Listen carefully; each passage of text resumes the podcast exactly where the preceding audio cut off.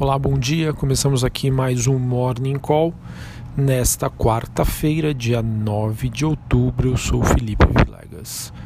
Bom, olhando para o desempenho das principais bolsas internacionais, temos as ações na Europa e o S&P Futuro, S&P Futuro, principal índice norte-americano, recuperando parte das perdas de ontem, com investidores reavaliando os potenciais riscos sobre o acordo comercial que deve ser negociado entre os Estados Unidos e China ainda essa semana. De acordo com o noticiário, a China ainda está aberta a um acordo comercial, sinalizando que Pequim estaria bem focada em limitar os danos aos Estados Unidos. As negociações comerciais então devem ser retomadas a partir desta quinta-feira, essa é a expectativa do mercado. Bom, porém, as últimas medidas de Donald Trump foram de banir a entrada nos Estados Unidos de chineses que estejam relacionados às detenções em massas de minorias muçulmanas na província de Xinjiang incluir mais empresas de tecnologia em listas para a restrição. A China, por sua vez, estaria preparando retaliações. Enfim, mesmo após as mais recentes medidas restritivas do governo Trump, caso esse sinal de melhora se sustente sobre a questão da guerra comercial, isso pode abrir espaço para uma recuperação dos ativos brasileiros que podem então reagir potencialmente ao noticiário positivo, tanto na parte internacional quanto também aqui no plano doméstico. Já já a gente comenta sobre isso. Falando sobre o dólar, o mesmo tem uma leve baixa ante a maioria das principais moedas globais. E sobre as commodities, o petróleo tem a primeira alta em três dias. E os metais têm desempenho misto em Londres, minério de ferro recuando forte em Singapura e na China. Bom, sobre a agenda do dia, 9 horas da manhã, dados de inflação IPCA aqui no Brasil. É o IPCA, que é o índice de inflação oficial da economia brasileira.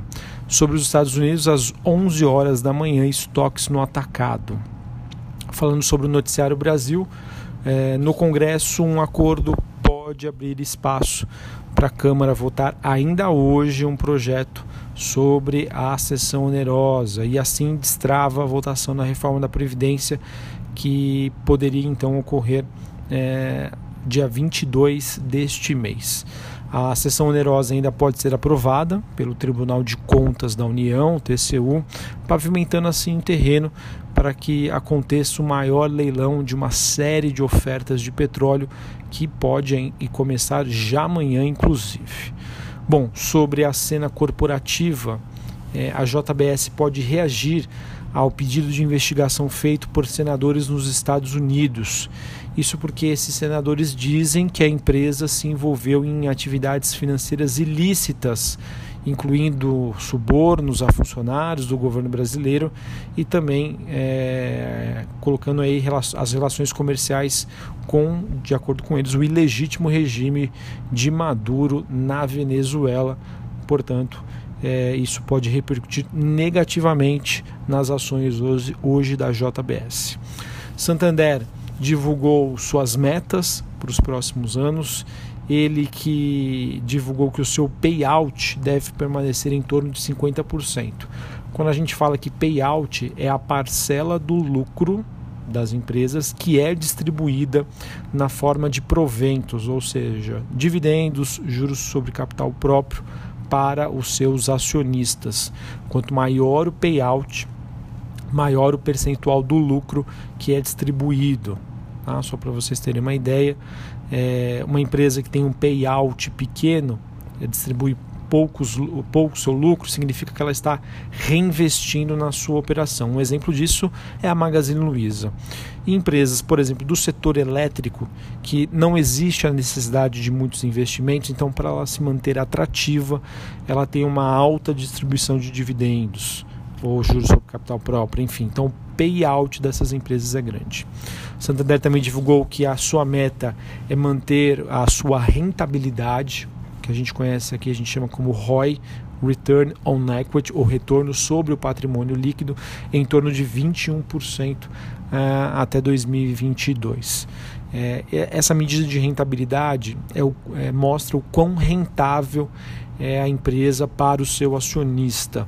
Só para vocês terem um parâmetro, é, um acionista deve exigir o quê? Que no mínimo esse ROI seja a taxa Selic, a meta Selic, que hoje está em 5,5%. Obviamente, por investir em ações existe um prêmio de risco, então deve ser no mínimo. Né? Uma boa empresa, a gente sabe que o ROI dela é acima de 10% pelo menos, e empresas excelentes têm essa taxa, né, esse múltiplo acima de 15%. Ou seja, a meta do Santander é que fique em 21% até 2022. Bom, a Petrobras concluiu a venda dos campos de Pargo, Carapeba e Vermelho para Parenco e a Gol sinalizou que espera uma margem EBITDA, ou seja, uma margem operacional, o que ela transforma de receitas em em fluxo de geração de caixa.